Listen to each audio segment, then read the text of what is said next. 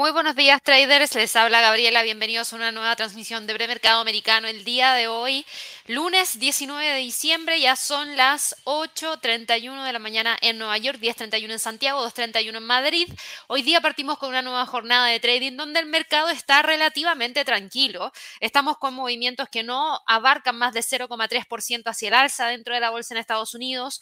Tuvimos al Hang Seng hoy día cerrando en territorio negativo, pero no con grandes movimientos tampoco es tan solo una caída de 0,5%, por ende sigue manteniendo niveles súper importantes en términos de soporte y de resistencia. Tenemos mercado mixto para las criptos con algunos movimientos hacia el alza, mientras que, por ejemplo, tenemos alzas para Ethereum, también tenemos caídas importantes por parte de Litecoin. En cuanto a divisas, tenemos hoy día un dólar que está un poquito más débil que gran parte de sus contrapartes y también tenemos a las materias primas con el petróleo repuntando, tratando de buscar nuevamente los 70 dólares por barril y con el oro tratando de defender los 1.800 dólares la onza.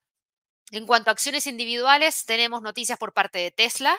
Tenemos también algo de información para Disney respecto al último estreno de Avatar. Ahí les voy a estar entregando mayor información, a pesar de que eso no esté generando tanto impacto dentro de la acción de Disney.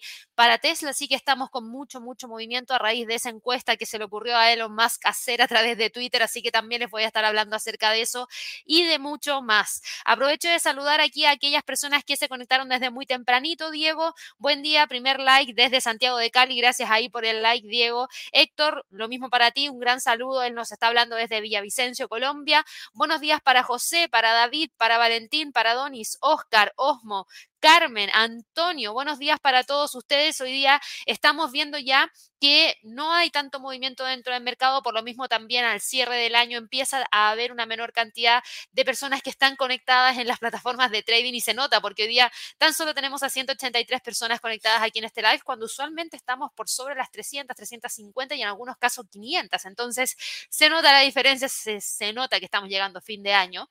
Y fíjense que todavía quedan temas por evaluar. Todavía tenemos algunos datos que se van a dar a conocer provenientes desde, por ejemplo, la economía de Estados Unidos con un calendario económico que tiene todavía algunos indicadores que pueden gatillar algún tipo de movimiento especial. Ahora sí, también hay que darnos cuenta que gran parte de los traders está quedándose fuera del mercado porque se avecina Navidad, se avecina año, año nuevo, perdón. Son las últimas semanas que van quedando de este año 2022. Nos queda solamente este y la próxima semana del año. Luego ya partimos de inmediato en el año 2022 23, por ende ya se siente, se siente dentro del de eh, movimiento de mercado del día de hoy. Así que bueno, Hablando un poquito de lo que estaba pasando, yo les decía, el Hang Seng hoy día terminó cerrando con un movimiento de caída de 0,5%, sin mucho, mucho movimiento. El precio se está quedando muy tranquilo entre los 19.200 y los 20.000. Y fíjense que a pesar de la caída del día de hoy, el precio sí que logró respetar una vez más el nivel de soporte en torno a esos 19.200. No creo que vaya a salir de ahí. Yo creo que es muy probable que termine quedándose dentro de esa zona. Así que estén atentos a cualquier tipo de movimiento mayor que se podría dar durante la sesión que parte obviamente en la noche nuestra. No tuvimos tantos datos, eso sí, sigue creciendo. Eh, los contagios en China. China, ojo, solo ha declarado 11 fallecidos por COVID entre sus 1.400 millones de habitantes desde el 19 de noviembre, a pesar de haber experimentado un aumento exponencial de los casos de la pandemia tras los primeros tímidos pasos del gobierno de tratar de flexibilizar la política sobre obviamente el COVID. El informe también alimenta cierta sospecha de que se está ocultando la verdadera magnitud de los fallecidos, no sabemos con mayor claridad realmente qué es lo que está pasando a nivel local, porque sí ha existido un rápido aumento de las infecciones que al mismo tiempo suele ir seguido de un aumento de los fallecimientos relacionados con el COVID una o dos semanas después y eso no se está viendo. Entonces, claro, o aquí hay algunos que dicen que hay algunos datos que están siendo manipulados o por otro lado, si es que los datos son reales, también podría significar que ha caído la intensidad de la enfermedad y que al parecer podrían también estar llevándolo de mejor manera, sea cual sea los dos escenarios, porque yo no tengo cómo saber cuál es el que realmente es. Lo único que sí estamos viendo es que ya el mercado ha asimilado la información, ya se sabe que hay mayor flexibilización, por ende, tampoco se quiere ceder con los niveles que se tienen hoy día para el Hang Seng. Así como no se está confirmando una gran escapada y un gran movimiento hacia el alza por parte del índice, sobre todo después de las decisiones de política monetaria que tuvimos la semana pasada, ahora estamos con el precio quedándose muy tranquilo entre los 20.000 y los 19.200 como niveles más importantes de soporte y de resistencia. Y de quebrar el nivel de soporte de los 19.200 podría tratar de ir a buscar el próximo nivel en 18.400 como próximo nivel más importante. Así que muchísima atención ahí con todo lo que esté pasando a nivel local. Ahora, el, el Nikkei Fíjense, también está hoy día con un movimiento de caída. Ahora, la caída del día de hoy también viene a raíz de la caída del día viernes de la semana pasada, donde sí se logró romper los 27.400 y que lamentablemente nos terminó dejando con un Nikkei fuera de esta zona en la cual el precio se ha mantenido durante bastante tiempo. Estábamos hablando desde prácticamente todo el mes de noviembre y casi toda la quincena del mes de diciembre. Si no hubiese sido por el rompimiento del día de ayer, el precio nuevamente estaría metido dentro de esta zona. Entonces nos quedamos con la sensación de que, claro, se está quebrando un nivel de soporte bastante importante. Eso sí, todavía se mantiene en los 27.200 y vamos a tener que esperar y ver si es que realmente el precio logra o no continuar con el impulso en búsqueda de tratar de cerrar este año entre los 27.400 y los 28.400 como puntos más importantes de soporte y de resistencia. En cuanto a los índices en Europa, hoy día, si miramos el calendario económico, teníamos un calendario económico relativamente tranquilo. Eso sí, destaco que tuvimos los datos de Alemania con expectativas empresariales de Alemania, una cifra que terminó reportándose en 83.2, mucho mejor de lo que el mercado estaba esperando. La situación actual de Alemania, que terminó reportándose en 94.4 también, mucho mejor de lo que el mercado esperaba. El indicador IFO de confianza empresarial en Alemania logró también subir desde 86.4 a 88.6, o sea, todos los datos fueron muy buenos para Alemania en términos generales.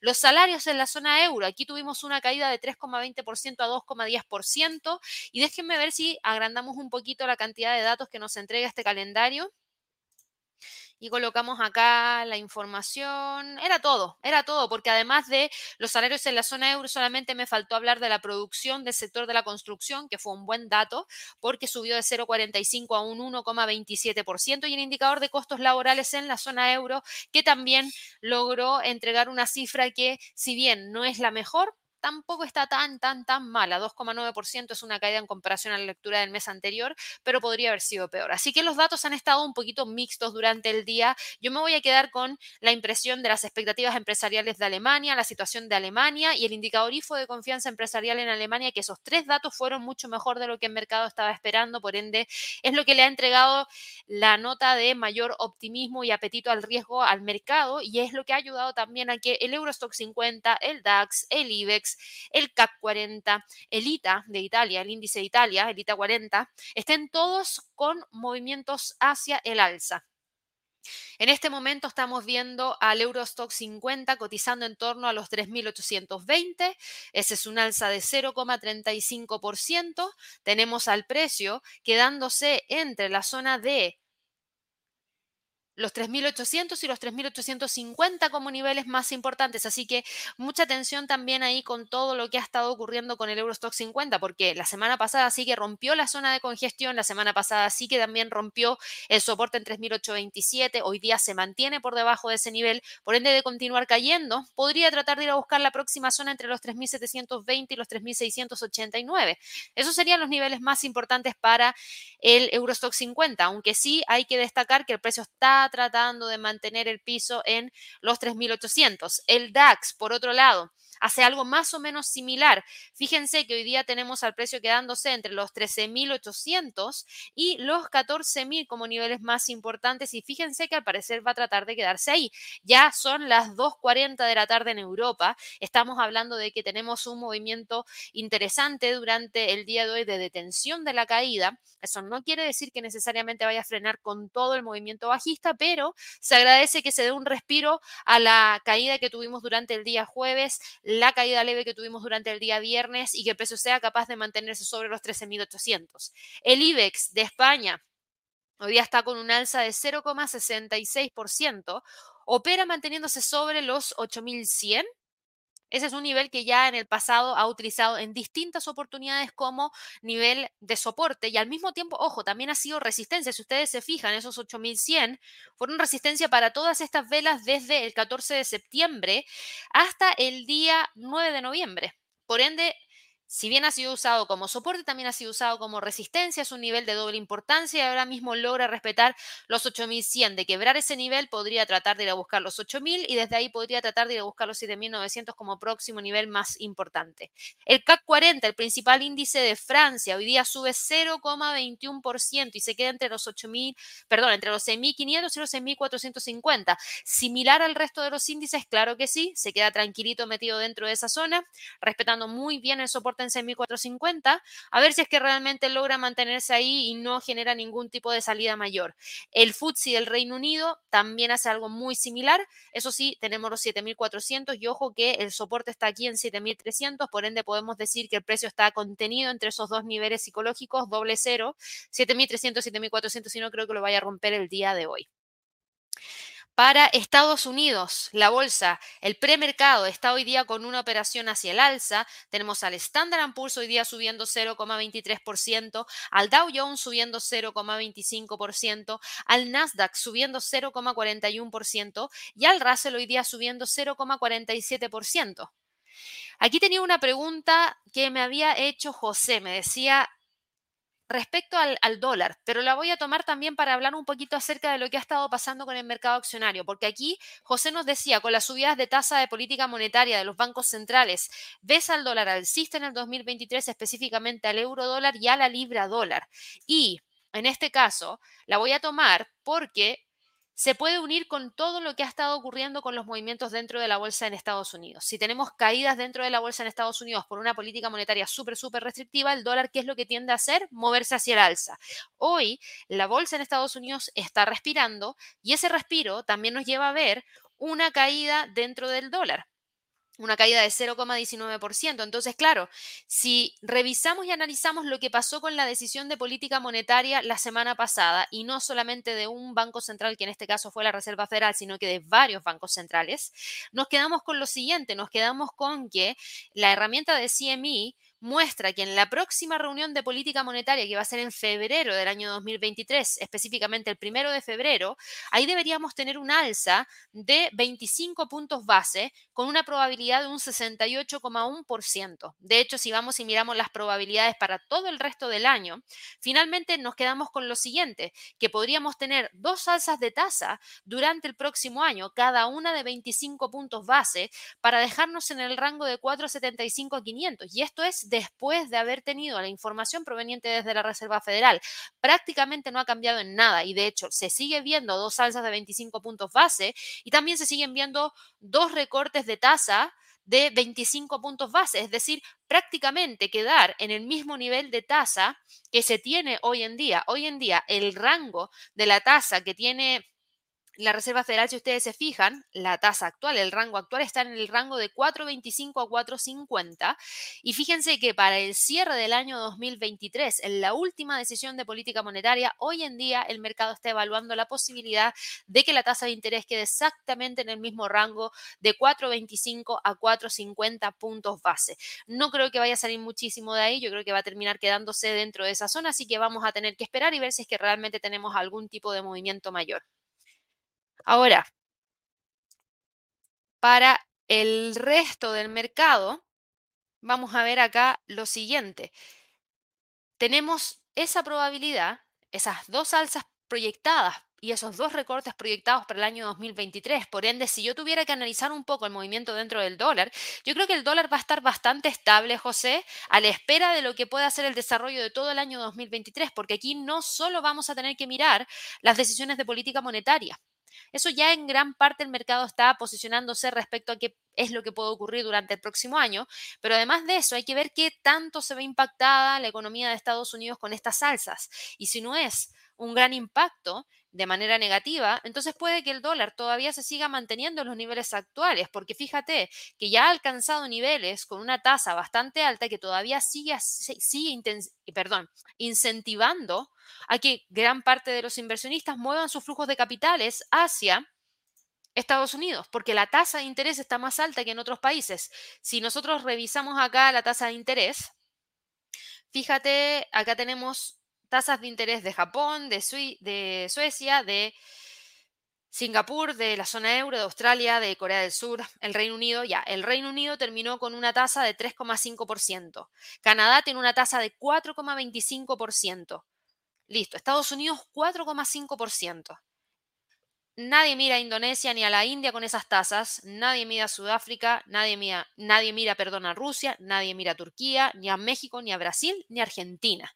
Aquí estamos hablando de las principales economías del mundo y cuando uno tiene que invertir y trata de ganar a través de una tasa de interés, cuando uno evalúa el mover su flujo de capital, hace que uno mire una economía en donde también le entregue seguridad, porque es una gran cantidad de dinero que se va a invertir. Entonces, claro, países como México, Brasil, Argentina, Chile, por ejemplo, no son los favoritos necesariamente a pesar de la fuerte alza de tasas de interés para poder aplicar una estrategia de carry trade. No, por lo general aquí se echan a competir a eh, el Reino Unido, a la zona euro, a Estados Unidos, a por ejemplo Canadá, a por ejemplo Australia.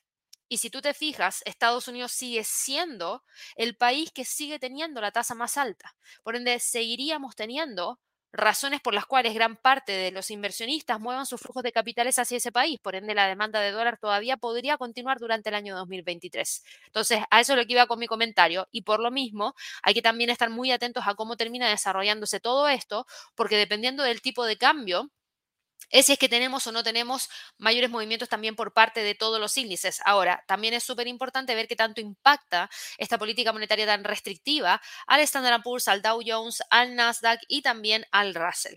Para todos los índices hoy día tenemos alzas, hay algunos movimientos específicos que están destacando frente al resto, que ya los voy a revisar, pero para ir ya cerrando un poquito el análisis de lo que ha estado pasando dentro de la bolsa en Estados Unidos, lo que tenemos es lo siguiente. Tenemos eh, este Fibonacci que está acá, tenemos el piso que se encuentra justamente en este nivel.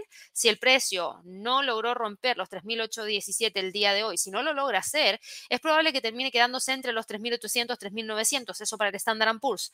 Para el Dow Jones, más o menos similar. Aquí también vamos a trazar un Fibonacci desde el mínimo al máximo y fíjate, aquí lo vamos a poner en color rojo. Para este Fibonacci, todavía el precio está súper alejado de los 32.518, que es el 38.2% del Fibonacci. Entonces, sí, yo creo que me sentiría bastante cómodo hablando de los 32.500 y los 33.200 como niveles más importantes de soporte y de resistencia. En el caso del Nasdaq, hoy día sube 0,36%. Todavía está por debajo de esta zona de congestión que teníamos acá marcada en celeste. Tenemos al precio tratando de respetar el nivel de soporte los 11.200. Por ende, 11.200, 11.400 serían los niveles más importantes para el día de hoy. El Russell sube 0,44% y está dando la pelea ahí en los 1.758. Fíjate que tenemos al precio de estos activos operando de esta manera porque no tenemos un calendario económico con tanto fundamental de alto impacto para Estados Unidos. Así que podemos decir que, claro, el precio es probable que termine quedándose ahí. Y en cuanto a las acciones individuales que yo les mencionaba, bueno, vamos a hablar obviamente de Tesla, que es una de las que más me han preguntado en el último tiempo. Y vamos a hablar de Tesla porque hoy día Tesla está con un alza de 2,17%. Y esa alza de 2,17% tiene que ver específicamente con Elon Musk. No sé si ustedes se habían enterado, pero Elon Musk hizo una encuesta a través de Twitter. Y esa encuesta a través de Twitter es lo que ha generado todo este movimiento dentro de Tesla. Esta es la encuesta. Ya cerró esa encuesta. Por ende, aquí la pregunta es si Elon va a cumplir o no con su palabra, porque dentro de esta encuesta que se cerró el día de ayer a las 8.20 pm, él tuvo a 17,5 millones de votos aproximadamente, en donde tuvimos un 57,5% que votó por sí, sí, que deje la cabeza de Twitter. Y claro, él dijo que él va a tomar la determinación y siendo súper, súper eh, específico con la traducción de lo que él está mencionando, dice literalmente, debería dimitir como jefe de Twitter, me atendré a los resultados de esta encuesta. Es decir, que debería ser un mandato del resultado de la encuesta y muchísima gente votó, por ende debería estar dejando la cabeza de Twitter. Eso es lo que yo creo. Eh, eso es lo que yo creo y gran parte del mercado así lo está tomando y para algunos inversionistas que tenían mucha fe de que Tesla siguiera creciendo al ritmo que estaba creciendo, porque claro, es la compañía de Elon Musk y Elon Musk estaba en la cabeza, cuando se metió en Twitter, todos los problemas que les trajo también significaron desenfoque para Tesla y ese desenfoque para Tesla es lo que también ha generado esta presión hacia la baja. Entonces, hoy día hay muchos que dicen, ok, si vuelve, entonces Tesla podría volver a ser lo que era antes y vuelven y empujan al precio hacia el alza, despegándose un poco del precio de cierre que tuvimos el día viernes en 150,23. Desde ahí el precio podría tratar de ir a buscar los 160, desde ahí podría tratar de ir a buscar los 167 como próximo nivel más importante. Así que yo creo que hay que estar muy, muy atentos a ver qué es lo que va a ocurrir, pero claramente el que salió perdiendo el día de hoy fue Elon Musk con los resultados de esta encuesta. No está claro si realmente Elon Musk tiene en mente un plan de sucesión para Twitter en caso de que realmente se tenga que ir. En octubre, Musk, que era el hombre más rico del mundo hasta hace poco, completó esta adquisición de Twitter por 44 mil millones de dólares, lo que claramente provocó la dimisión inmediata de su entonces consejero delegado, que es Parag Agrawal, y del director financiero Nit Segal. Y Musk también dijo después, en un tuit posterior, y aquí vamos a ver acá a Elon Musk, porque no fue el único tuit que hizo, Fíjense que ha mandado una gran cantidad de tweets después de eso, pero él mencionó también que va a haber una votación para cambios políticos importantes en la compañía a futuro.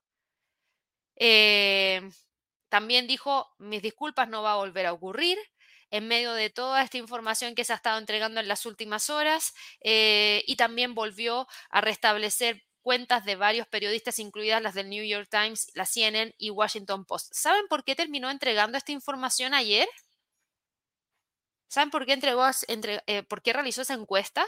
Porque ayer Twitter mandó un ultimátum diciendo que las políticas ahora iban a cambiar y que aquella cuenta que redirigiera público desde esta red social hacia otra red social iba a ser eliminada de Twitter de manera inmediata. Entonces, claro, todo el mundo decía, pero ¿cómo? Yo uso Twitter para publicar mi contenido y te mando hacia otra red social, como por ejemplo YouTube. Entonces, ¿me vas a cortar la cuenta de Twitter por eso? Esa era la razón por la cual terminó haciendo esta encuesta, porque tuvo mucha gente en contra de esa medida que estaban adoptando. Y claro, ha dado puros, puros pasos que finalmente han terminado dañando a la compañía Twitter, lo que realmente para lo que gran parte de la gente la estaba utilizando. Así que vamos a ver qué es lo que ocurre. Eh, vamos a ver finalmente si es que hay algo de noticias importantes o no, pero sí Twitter anunció el día de ayer este tema de que no le iba a permitir a los usuarios promocionar sus cuentas en al menos otros siete grandes sitios medios sociales como Facebook, como Instagram. Y en, ese comunicado que hicieron y que causó mucho revuelo y por eso después llegó la encuesta, ahí decía que reconocen que muchos de los usuarios activos son activos también en otras plataformas de medios sociales, sin embargo ya no, ya no van a permitir la promoción gratuita de ciertas plataformas de medios sociales en Twitter y en concreto iban a eliminar las cuentas creadas con el único fin de promocionar otras plataformas sociales y el contenido que contengan enlaces o nombres de usuario específicamente de Facebook, Instagram, Mastodon, Truth Social, Tribal, North y Post. Finalmente llegó esa encuesta y, está pidiendo la cabeza de Elon Musk. No sabemos cómo va a terminar eso, pero hay que esperar y ver. Lo único que sí puedo decir es que realmente a Tesla eso le ha sentado bastante bien. Eso no quiere decir que estamos con un cambio de tendencia, seguimos con línea de tendencia bajista que se trae desde el 21 de septiembre. A esto también tenemos que añadirle otra noticia y que atañe directamente a Disney. Si bien no está teniendo un gran impacto dentro de Disney, igual la vamos a tener que monitorear porque hoy en día The Walt Disney Company está cotizando con una caída de 0,37% en el mercado y está en 89,75 dólares por acción. Mirando aquí en el portal de noticias que ustedes saben yo utilizo muchísimo y que está en la descripción de este video y que se llama Sikin Alpha, así que los dejo invitadísimos a que si quieren ir a revisar esta información y las membresías, vayan al enlace que está en la descripción de este video, dice clarísimo portal de noticias, que es el que yo utilizo, y aquí encontrarán información de lo que fue el estreno de Avatar, la secuela de Avatar. Y para gran alivio de todas las cadenas de cine Avatar, eh, The Way of Water, la forma del agua, ha recaudado alrededor de 134 millones de dólares en el estreno en Estados Unidos, que ha sido uno de los mejores debuts de todo el año, y se dispone a iniciar una recuperación de varias semanas del estancamiento de toda la taquilla de los cines en Estados Unidos. Estos 134 millones de dólares empataron con The Batman en el quinto mejor estreno nacional del año 2022 y también sumó 301 millones de dólares en el extranjero para un total mundial para Avatar de 435 millones de dólares en el primer fin de semana, que es la tercera mayor apertura de la era de la pandemia del COVID. Ahora, le da un pequeño respiro. Le da un pequeño respiro. Eh, eso sí, Avatar se quedó un poco por debajo de las expectativas de al menos 150 millones de dólares en Estados Unidos. Em, vamos a ver cómo termina desarrollándose todo para el final, pero esta es una, una película que costó muchísimo dinero, por ende necesita recuperar dinero bastante rápido también. Eh, obviamente aquí tenemos información de adentro de la industria, como por ejemplo decir que alrededor del 62% de las entradas vendidas para Avatar 2 procedieron de formatos premium como el IMAX, que logró su segundo mayor fin de semana de la historia y su mejor estreno en diciembre con 48,8 millones de dólares. Las ventas de entrada eh, el día de ayer, en la noche, es lo que probablemente vaya a decidir la carrera por ver si es que termina en el primer o segundo puesto. Eh, tenemos hoy en día una pelea bastante grande para ver si es que realmente logra o no alcanzar el lugar número uno. Por ende, aquí tenemos a empresas como Disney viéndose impactadas por esto, pero también tenemos a otras empresas que ustedes también han seguido mucho en el último tiempo y sobre todo en la época de la pandemia cuando tuvieron a AMC, AMC Entertainment, que hoy día no está con un alza, está cayendo 0,75% y cotiza en 5 dólares con 27 centavos. También teníamos a Cinemark. Cinemark hoy día está con un movimiento de caída de 0,28% y cotiza en 10 dólares con 80 centavos. Es un buen estreno, pero todavía tenemos a estas industrias que siguen bastante complicadas. Ahora, yo personalmente no iría a ver a Avatar en ningún otro lugar que no sea el cine por la cantidad de efectos especiales que tiene. Y creo que el IMAX es una de las mejores formas de poder apreciar todo eso. Así que yo creo que va a haber una gran cantidad de personas que decidan ir a ver la película al cine específicamente en IMAX. Así que quería mencionarlo porque era una de las noticias destacadas del día de hoy en cuanto a movimiento de premercado por obviamente lo que ya les acabo de mencionar. En cuanto a otras empresas que también estén hoy día con un movimiento interesante, tenemos a Meta. Tenemos a Meta. Meta Platforms el día de hoy está cotizando, les confirmo de inmediato, con un precio de premercado que está en 116 dólares con 94 centavos. Está cayendo alrededor de un 2%. Y la caída de Meta Platforms nos sigue dejando dentro de esta zona entre los 112.50 y los 124. No ha salido de ahí. Pero el tema está en que la Comisión Europea comunicó a Meta que es la matriz de Facebook, que estaba abusando de su posición dominante en los anuncios clasificados en línea y que podría estar violando las leyes antimonopolio de la Unión Europea. La Unión Europea también dijo que Meta podría ser objeto de una multa de hasta el 10% de los ingresos anuales si es que determinan que se violaron esas leyes. Obvio, esta no es una buena noticia para Meta. Si realmente se logra comprobar que violaron esas leyes, estamos hablando de una multa de un 10% de los ingresos anuales, lo que es muchísimo. Y eso no es bueno porque eso obviamente sigue entregándole mayor presión a Meta de la que venía trayendo. Así que continúa cayendo con esa línea de tendencia bajista que trae desde el 3 de mayo y que se ve que todavía no estaría siendo fácil quebrar. Tenemos también a Warner Music Group. Warner Music Group hoy día está con Warner Music Group está hoy día con un movimiento de alza de un 1,13%, cotiza en 34.02, opera entre la zona de los 33 y la zona de los 35. Tenemos acá una línea de tendencia hacia el alza que es esta, que se mantiene súper vigente. Hoy día en el premercado está cotizando al alza, pero todavía no logra quebrar los 35. ¿Y cuál es la razón de los movimientos del alza de Warner Music Group? Es que tuvimos a Atlantic Equities elevando el valor a sobreponderar desde neutral. La firma dijo que Warner Music ha demostrado que puede seguir creciendo en streaming a pesar de un contexto económico difícil. Y por último, vamos a hablar de Moderna, porque esto es lo último destacado que tenemos el día de hoy. Si ustedes se fijan, en términos de calendario económico, en términos de noticias, ha estado súper tranquila la jornada del día de hoy. Moderna está hoy día con un movimiento hacia el alza después de haber visto algunas correcciones durante el día viernes de la semana pasada.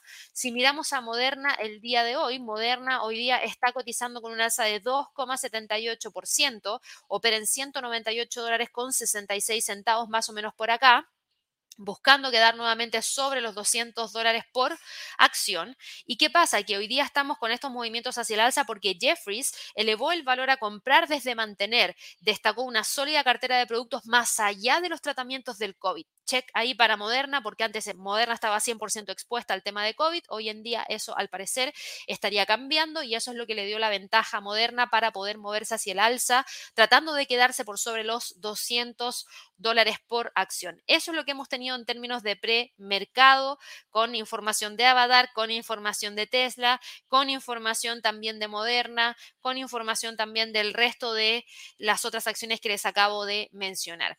Ahora, ¿qué ha pasado en cuanto al mercado de las criptos? No hay mucho apetito al riesgo dentro del mercado igual.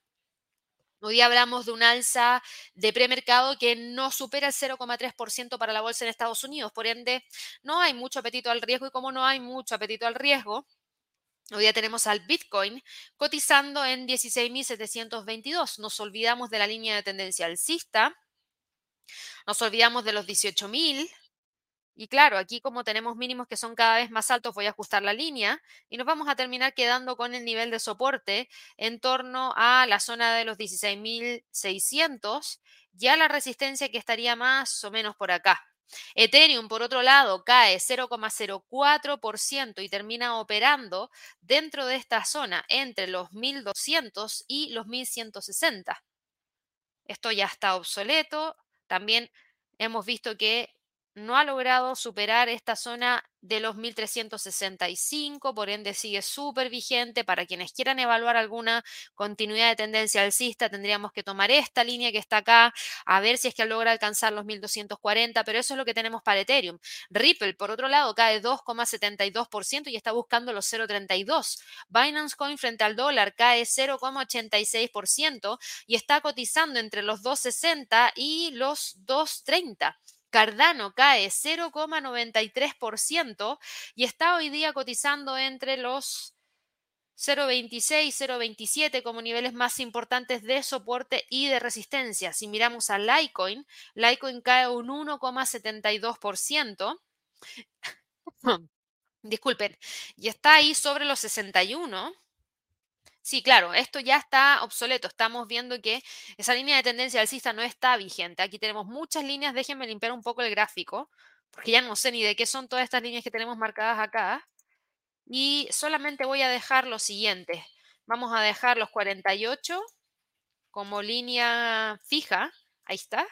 Listo. Vamos a subir esto acá a los 68. Esto lo vamos a bajar acá. Creo que podría funcionar bien de, resistencia y soporte. Esto está fuera. Oh, segundo. Esto está fuera. Tenemos esa línea de tendencia bajista y el precio quedándose entre los 68 y los 60 como niveles más importantes. 60 ahí. No creo que vaya a salir de esta zona. Yo creo que va a terminar quedándose dentro de esos niveles. Para el dólar, el dólar hoy día cae 0,20%. Yo les había dicho, ok, tenemos algunos movimientos de caída para el dólar. Ahora no hay mucha novedad porque sí, rompe esta línea de tendencia bajista que tenemos acá, pero tiene esta otra línea de tendencia bajista que está súper vigente. El precio sigue respetando como de lugar el nivel de los 106. Para quienes quieran evaluar una resistencia de más corto plazo, tienen los 105 como nivel más importante. Tenemos también al mismo tiempo los 103,50. Vamos a quitar esto dentro del gráfico, tenemos una línea de tendencia bajista y de continuar cayendo, podría tratar de ir a buscar los 102,50 como próximo nivel más importante. El euro dólar hoy día sube 0,24% y está testeando el nivel, o sea, no está testeando, está buscando los 1.055. Creo que puede mantener la línea de tendencia hacia el alza, todo va a depender. Y depende de ese nivel de soporte los 1.055. Pero si la debilidad del dólar se mantiene, con mayor razón veo que el precio podría tratar de buscar cerrar el año entre los 1.055 y los 1.075. No por qué no podría ser un buen lugar como para poder cerrar el año, a la espera de poder confirmar si es que ya durante el próximo año logra posicionarse sobre los 1.080. La libra dólar, algo más o menos similar, también tuvo una gran corrección durante el día jueves de la semana pasada. El viernes logró detener la caída en torno a los 1.2124. Ahora tenemos al precio rebotando hacia el alza y quedándose entre los 1.2124 y los 1.23 como niveles más importantes. De continuar con el alza, podría tratar de buscar los 1.23 y creo que al igual que para el euro dólar, todavía tenemos líneas de tendencia hacia el alza y el precio, mientras se mantenga firme sobre el nivel de soporte que está acá en los 1.21, yo creo que todavía existe espacio como para que todavía pueda buscar esos 1.23. El dólar frente al yen sube 0,06%, pero no hay novedades, sigue operando entre los 138 y los 134. El dólar frente al canadiense, si bien hoy día logró detener el movimiento hacia el alza, fíjense que todavía mantiene la línea de tendencia alcista que trae desde el 16 de noviembre y está testeando ahí los 1.37. El australiano dólar Ojo con el australiano dólar, porque el australiano dólar estuvo a punto de romper niveles importantes en términos de soporte, resistencias. Todavía tenemos acá algo interesante que hay que monitorear. Fíjense que la resistencia más importante la tenemos aquí en torno a los 0,69 que ha sido usado como soporte como resistencia. Tenemos una pequeña línea de tendencia alcista, máximos que son cada vez más altos y hoy día al tratar de rebotar desde los 0,6650 y desde la línea de tendencia hacia el alza, yo creo que desde ahí podría tratar de despegar para ir a buscar los próximos niveles. El dólar neozelandés frente al dólar hoy día cae 0,07% y termina operando entre la zona de los 0,6450 y los 0,63 como niveles más importantes. Y por otro lado, si revisamos al dólar frente al franco suizo, el dólar frente al franco suizo cae 0,24% y termina operando entre los 0,9350 y los 0,92. Vamos a quitar esto de acá, vamos a dejar la línea de tendencia bajista y vamos a dejar al precio Uh, dame un segundito acá, vamos a dejar el precio metido aquí entre los 0,9350 y los 0,92. El dólar frente al peso mexicano, muy tranquilo también, entre los 19.90 y 19.50. El dólar frente al peso chileno, fíjense cómo dio la vuelta y termina quedándose ahora muy cerquita de los 8.90. Creo que los 900 va a ser un sólido nivel de resistencia, así que yo creo que aquí hay que empezar a eliminar una gran cantidad de cosas que no nos están sirviendo de nada. Esto de acá está fuera también vamos a dejar solamente los 8.55 y 900 como niveles más importantes. El dólar frente al peso colombiano se queda tranquilo entre los 4 4.855 y los 4.740. El dólar frente al sol está hoy día operando entre los 3.86 y los 3.80. La libra frente al yen sube 0,33%. Y fíjense, la libra frente al yen no es algo que yo revise usualmente, pero hoy la estoy destacando porque hace varios días que viene operando dentro de la zona entre los 169.10 y los 164. Y creo que eventualmente podría generar algún tipo de salida de esa zona o eh, y ojo que tenemos a la libra frente al yen, ya no nos quedan muchas noticias ni para el Reino Unido ni para Japón, por ende podría también tratar de respetar esa zona y si respeta esa zona, lo ideal sería esperar y ver los extremos. Está muy lateral, con niveles súper marcados, con más de dos toques en la parte superior y dos toques en la parte inferior, lo que ya nos permite hablar de una lateralidad. Por último, mirando el mercado de materias primas, Hoy día sube el petróleo un 1,74%, se queda todavía por debajo de la línea de tendencia bajista que trae desde el 7 de noviembre. Entre los 76 y los 73, el oro cae 0,01% y se queda entre los 1820 y 1760. El, la plata tenemos hoy día cotizando al precio de la plata entre los 23 y los 23,50. El cobre sube 0,75% y ojo, se termina quedando acá dentro de esta zona, así que ahí para que lo tengan presente. El gas natural cae 7,81%, se pegó un gap hoy día en la apertura bajista, fuerte, pero sigue operando entre los 7 y los 5,33. El trigo cae 0,92% y se queda metido entre los 7,60 y 7,20. El maíz cae 0,54% y opera entre los 6,60 y los 6,40. La soya cae 0,54% y fíjense, la soya no quiere ceder esta zona. Sigue operando entre los 1.500 y los 1.440 como niveles más importantes de soporte y de resistencia. Y para quienes quieran hacer uso del rango, si es que rompe los 1472, claro que puede ir a buscar los 1440 como próximo nivel. El paladio sube 0,77% y claro, esto ayuda a frenar la gran caída que tuvo entre el día jueves y el día viernes de la semana pasada. Por ende, tenemos los 1890 perdón, 1890, 1680, disculpen ahí, 1680, como el nivel de soporte más importante y el precio se estaría quedando entre esos 1680 y los 1760 como niveles clave.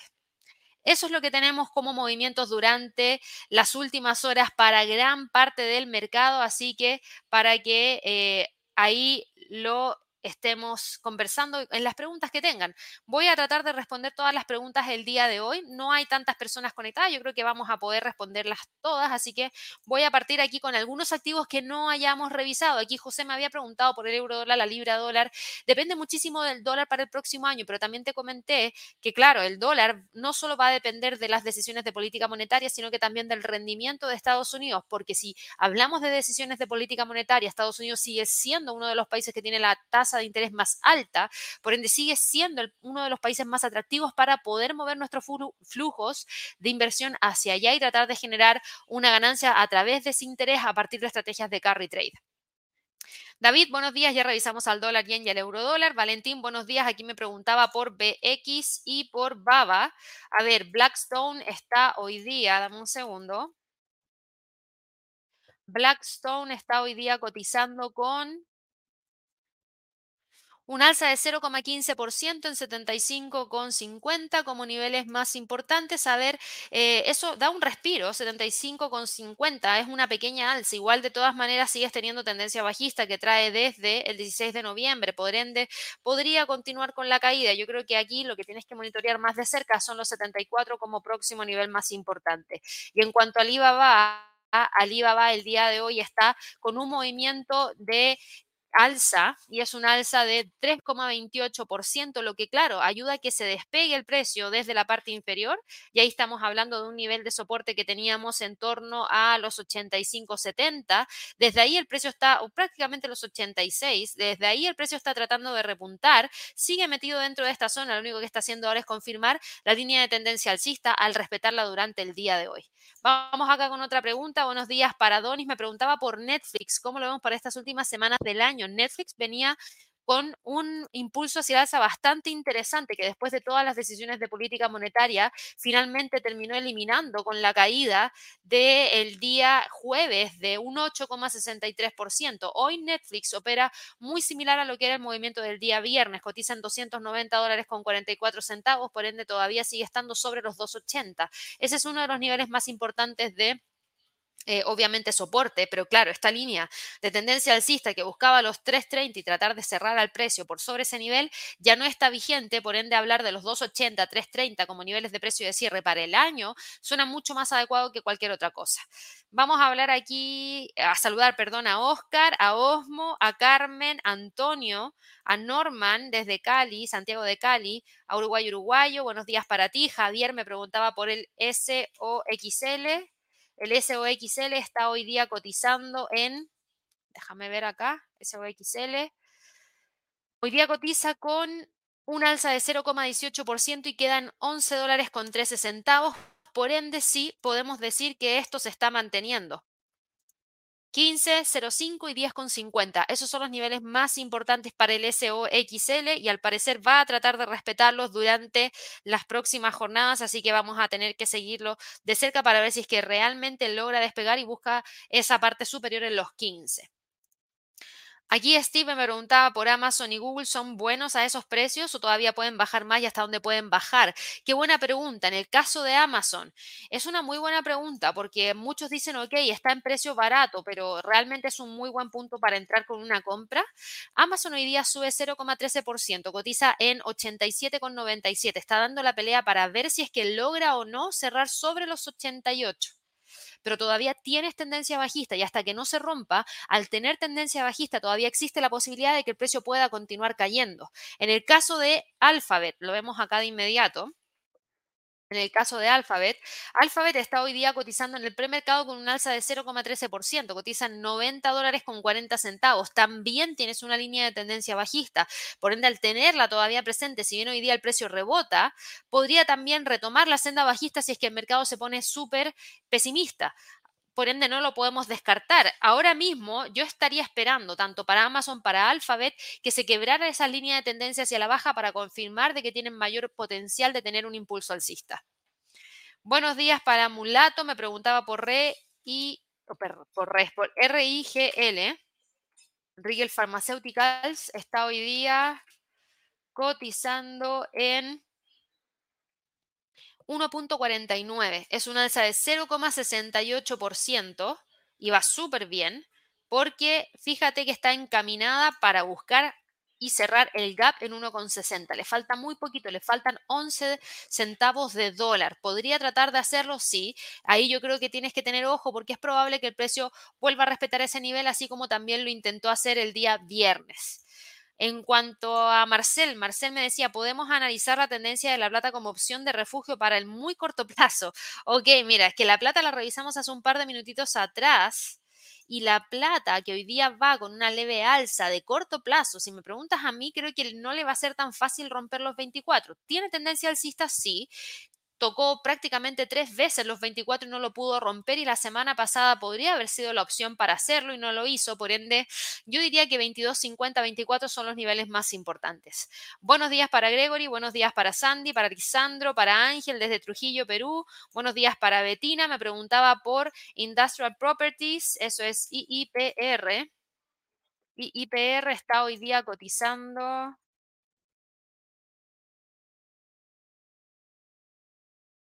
con una caída de 0,36%, cotiza en 111,80. A ver, eh, 111,80 se agradece porque se despeja, eh, o sea, perdón, despega desde el nivel de soporte que tenemos ahí en los 108, pero fíjate que el precio todavía sigue metido ahí. 124, 108 son los niveles más importantes y como hoy día cotiza en 111,80, todavía incluso está cotizando por debajo de esa pequeña línea de tendencia bajista. Buenos días para Leonardo. Aquí preguntaba por hacerme miembro del canal y hacer algunos cursos con ustedes, pero se me complicó en fin de año, así que espero arrancar el año con eso. Ningún problema, Leonardo, nosotros vamos a seguir aquí, así que ahí esperamos que para el comienzo del próximo año ya puedas tomar esos cursos y obviamente hacerte miembro del canal. Si es que quieres evaluar, acceder a ellos gratis, te recomiendo que vayas y revises en nuestra página web los datos de contacto que tenemos para que de esa manera puedas resolver cualquier duda, porque tenemos algunas colaboraciones con algunos brokers que te podrían permitir acceder a estos recursos de manera gratuita. Buenos días para Elizabeth, buenos días para Rosemary, buenos días para ABS Tona. ¿Alguien sabe algún canal parecido a este que opere Forex? Hay varios en YouTube, pero 100% Forex no lo sé. De hecho, nosotros el próximo año, eh, ABS, vamos a abrir una nueva, un nuevo live que va a ser 100% enfocado en Forex. Eh, ya lo estuvimos conversando con el equipo y probablemente parta a mitad del mes de enero probablemente, así que ahí vamos a estar entregándoles mayor información respecto a eso. Buenos días para Nelson, me preguntaba por el Merval. El Merval, vamos a ver acá. Está en, damos un segundo, esto es viernes. Eh, bueno, tenemos el precio de viernes, dame un segundo.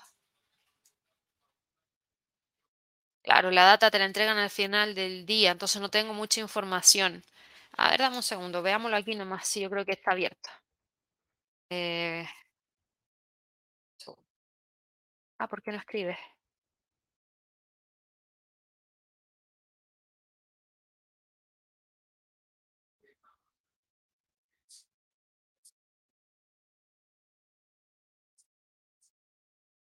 Está con un alza de 0,61%. 38.390,84. 38.000. Por acá arriba, que con un alza de 0,60 son 233 puntos, claro. Claro, porque eh, si te fijas, sí, va súper bien. Esta línea de tendencia alcista la mantuvo, rompió los 34.000 y va en búsqueda de los próximos niveles, incluso rompiendo la resistencia que teníamos acá, tratando de buscar los máximos que tuvimos el viernes 9 de agosto en 39.752. Continúa con tendencia alcista. Aquí Betina dice, hay menos gente conectada porque todos los argentinos están festejando. Sí, la verdad ya también puede ser. Zafiro preguntaba por Ford. Vamos a verlo de inmediato. Ford Motor Company. A ver en qué está Ford Motor Company. Estoy cotizando con un alza de 0,08%. Cotiza en 12 dólares con 13 centavos. Mira, quedó muy, muy igual al precio de cierre de la semana pasada. Y para Ford, Mira, yo voy a eliminar todo lo que tengo aquí dentro del gráfico, porque para Ford creo que esto es una de las cosas más importantes que tenemos, porque ya que rompió la línea de tendencia hacia el alza y ahora venimos con una fuerte caída, 11,16, 14,50 son los niveles más importantes de soporte y de resistencia y probablemente trate de cerrar este año dentro de esa zona. Buenos días para Boy. Y me, decía euro a ver, dame un segundo. ¿Eso existe? No, no sé qué es lo que es. Voy a, me lo voy a saltar. Eh, buenos días para José, para Cecilia, para Nelson. Aquí preguntaba una pregunta. Robert Buffett tiene una empresa en el mercado, podrías analizarla y hablar un poco de ello. Según entendí, tienen un broker también y también tienen asesoramiento. ¿Warren Buffett te refieres o Robert Buffett? No lo sé, ahí me pillaste. Buenos días para José, buenos días para Elizabeth ya revisamos el dólar neozelandés frente al dólar, pero no hemos revisado el dólar neozelandés frente al canadiense. Y el dólar neozelandés frente al canadiense está hoy día cotizando en 0,86,90. Se termina quedando aquí, dentro de esta zona como niveles más importantes, los 0,88, los 0,8650 como niveles importantes. No creo que salga de esa zona. Fíjate que le está costando continuar con el movimiento alcista, Elizabeth. Buenos días para Carlos, para David. Aquí me preguntaba por el B-Oil el ProShare Ultra Bloomberg Natural Gas, que hoy día está cotizando con caídas porque el gas natural está cayendo, por ende yo me quedaría con los 30 y, con los 40 y los 25 50 dólares porque no lo veo con un gran impulso hacia el alza. Buenos días para Diógenes, buenos días para Felipe que me preguntaba acá por eBay y por American Airlines, lo vemos de inmediato. eBay está hoy día cotizando eBay está hoy día cotizando con una alza de 0.02%, cotiza en 41.01, se está quedando el precio ahí, metido dentro de esa zona. Fíjate que si termina confirmando la ruptura, de inmediato el precio podría tratar de ir a buscar los 40. Así que mucho ojo, porque podría tratar de ir a buscar esos 40. Vamos a revisar acá el otro que me habías preguntado a través del chat, que estamos hablando aquí de American Airlines, lo vamos a ver acá de inmediato un segundo. Y American Airlines está hoy día cotizando en, a ver, vamos a ver acá, American Airlines. American Airlines está hoy día cotizando en 12,81. Eh, a ver, 12,81, American Airlines. American Airlines está hoy día 0.16%, está en 12,83 un pequeño impulso alcista, pero fíjate, ¿eh? fíjate, el precio se está quedando ahí. Mm, yo creo que con la tendencia y el, gran movimiento hacia la baja, esto ya está obsoleto, dame un segundo.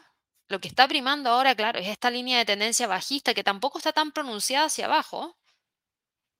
Si el precio sigue quedándose por debajo de los 13, Felipe, yo creo que existen más posibilidades de que termine cerrando entre los 2 y los 13 para el cierre de este año. Así que no lo descartaría tampoco.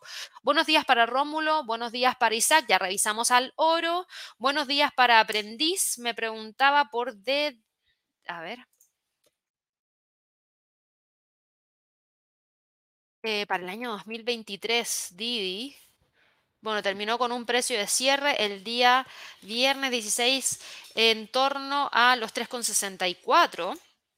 Ahora en el premercado, a ver, veamos en qué está, a ver si tenemos algún precio para Didi. No, no tengo precio de premercado, así que veamos acá qué está pasando con Didi. Aquí me muestra un leve movimiento alcista, lo que pasa es que quería tratar de confirmarlo, pero no lo puedo confirmar en este momento. Y de continuar, veamos acá los 380, desde ahí, ah, un segundo, desde ahí el precio, desde los 380, podría continuar hacia el próximo nivel en 4,20, a ver si es que realmente logra o no generar ese rompimiento. Ahora tenemos al precio quedándose ahí dentro de esa zona.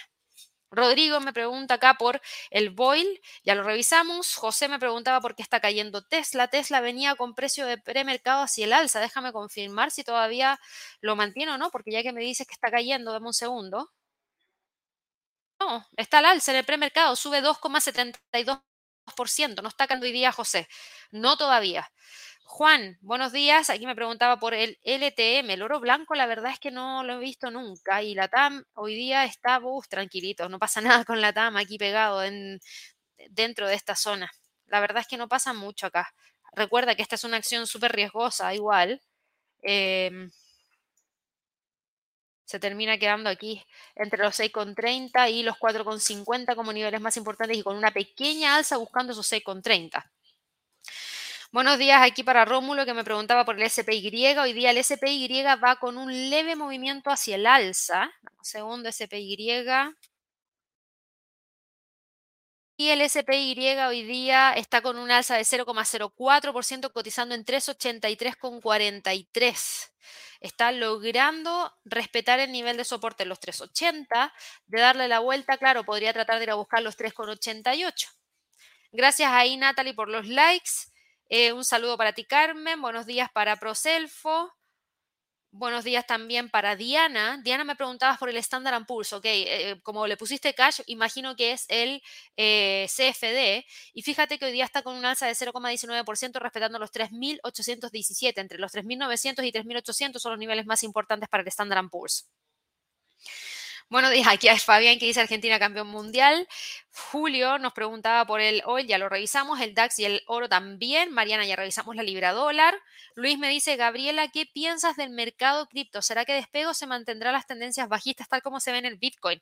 ¿Sabes lo que me pasa con las criptos, Luis? Que para el próximo año igual se ve algo un poco complejo porque con todo lo que ocurrió durante este año, con FTX y también lo que vimos con Terra Luna, todo eso ha hecho que gran parte de los reguladores, específicamente en Estados Unidos, estén mirando el mercado de las criptos, por ende deberían tomar mayor eh, información en cuanto al posicionamiento. Así que eh, y, y, me refiero al posicionamiento de si regulan o no regulan. Y yo creo que el próximo año es para definir eso hubo mucha gente que perdió mucho dinero a raíz de esto que te acabo de comentar. Entonces, claro, ya está siendo necesaria una regulación. Dependiendo de cómo venga regulado el mercado, es cómo impacta las criptos. Ojo, no siempre es malo. El mercado de los CFD se reguló, el mercado de Forex está regulado, el mercado accionario está regulado y yo no le veo ningún problema. El tema, claro, es pasar de un mercado no regulado a uno regulado a veces asusta, pero finalmente el mercado se termina acoplando y solamente quedan aquellas empresas que realmente están haciendo las cosas bien. Buenos días para Sergio. Sergio me preguntaba por el euro frente al canadiense. Lo vemos de inmediato. El euro canadiense está hoy día cotizando en 1.4470. Vamos a eliminar todo lo que tenemos aquí dentro del gráfico. Tenemos esta línea de tendencia alcista que está acá. Tenemos al precio los 1.44, los 1.46 como niveles más importantes. No creo que salga de ahí. Yo creo que va a terminar quedándose dentro de esa zona porque no hay mucho movimiento hoy día en cuanto a calendario económico ni para Canadá ni para la zona euro. Brian me dice qué opinas de los traders minoristas. Eh, ¿En qué sentido? Porque los traders minoristas somos muchos, me incluyo. Entonces, ojo, que mi opinión, la verdad, tiene que ver específicamente con cómo toman el mercado. Muchas veces los traders minoristas son traders que están aprendiendo a invertir por primera vez, toman muchísimo riesgo. Antes de informarse, abren una cuenta de trading por lo general, operan sin saber muy bien cómo utilizar la plataforma y eso hace que finalmente, estadísticamente, los traders minoristas pierdan una gran cantidad de dinero. Entonces, ojo, que esa sería mi opinión, que en algunos casos son muy, muy, eh, ¿cómo decirlo? muy con mucho apetito al riesgo. Sí, y ese mucho apetito al riesgo los lleva a tomar decisiones de manera apresurada y que finalmente no siempre terminan resultando bien. Yo lo único que sugeriría es que ojalá todos los traders también tomen eh, este tema con mayor seriedad para que de esa manera puedan tratar de ganarle al mercado. Hay traders minoristas que tienen muchos años de experiencia, que se han informado muchísimo y que en ese sentido está súper, súper bien, pero también hay muchos traders minoristas que recién están partiendo, que son los traders novatos y que lamentablemente cometen en la mayoría de los casos los mismos errores. Así que aquí en nuestro canal de YouTube van a encontrar un montón de contenido para que puedan revisar, que durante este cierre del año les podría ser de mucha utilidad, videos tutoriales de indicadores, estrategias, gestión de riesgo, entre un montón de otras cosas más. Y si quieren ya cursos que pueden tomar, vayan a nuestro sitio web www.inversionesytrading.com. Ahí tienen un montón de cursos también en los cuales podrían eh, aprovechar este tiempo para poder aprender. Acaba de abrir la bolsa en Estados Unidos, así que vamos a ir a revisar de inmediato cómo está hoy día la bolsa y la apertura. Apple hoy día abre con un precio en 135,11 y fíjense que la apertura está empujando con mayor fuerza hacia la baja. Meta cae un 1,9%, es un gap bajista, pero sigue estando entre los 112,50 y los 124. Tenemos a Alphabet que está hoy día operando entre los 92 y los 89 como niveles más importantes. Amazon cae 0,43% y se queda entre los 88 y los 84. Tesla está con un alza de 2,29% y se queda entre los 160 y los 150 dólares por acción, 153 específicamente. Ojo, no, no, no, 150. Entre los 150 y 160, ojo, venía mucho mejor en el premercado, porque fíjense que abrió hoy día Tesla y tuvo una apertura en 154, pero ahora está empujando para abajo a ver si es que logra o no tratar de salir de acá. Así que hasta el momento yo diría que el precio se estaría quedando entre esos 160 148. Moderna está con un alza de 4,49% y se queda entre los 210 y los 190. Chevron sube 0,91% y está cotizando entre los 171 y los 167,50. ExxonMobil sube 0,91% y opera entre los 106 y los 103. Netflix cae 0,34%, se queda firme ahí en torno a los 2,90.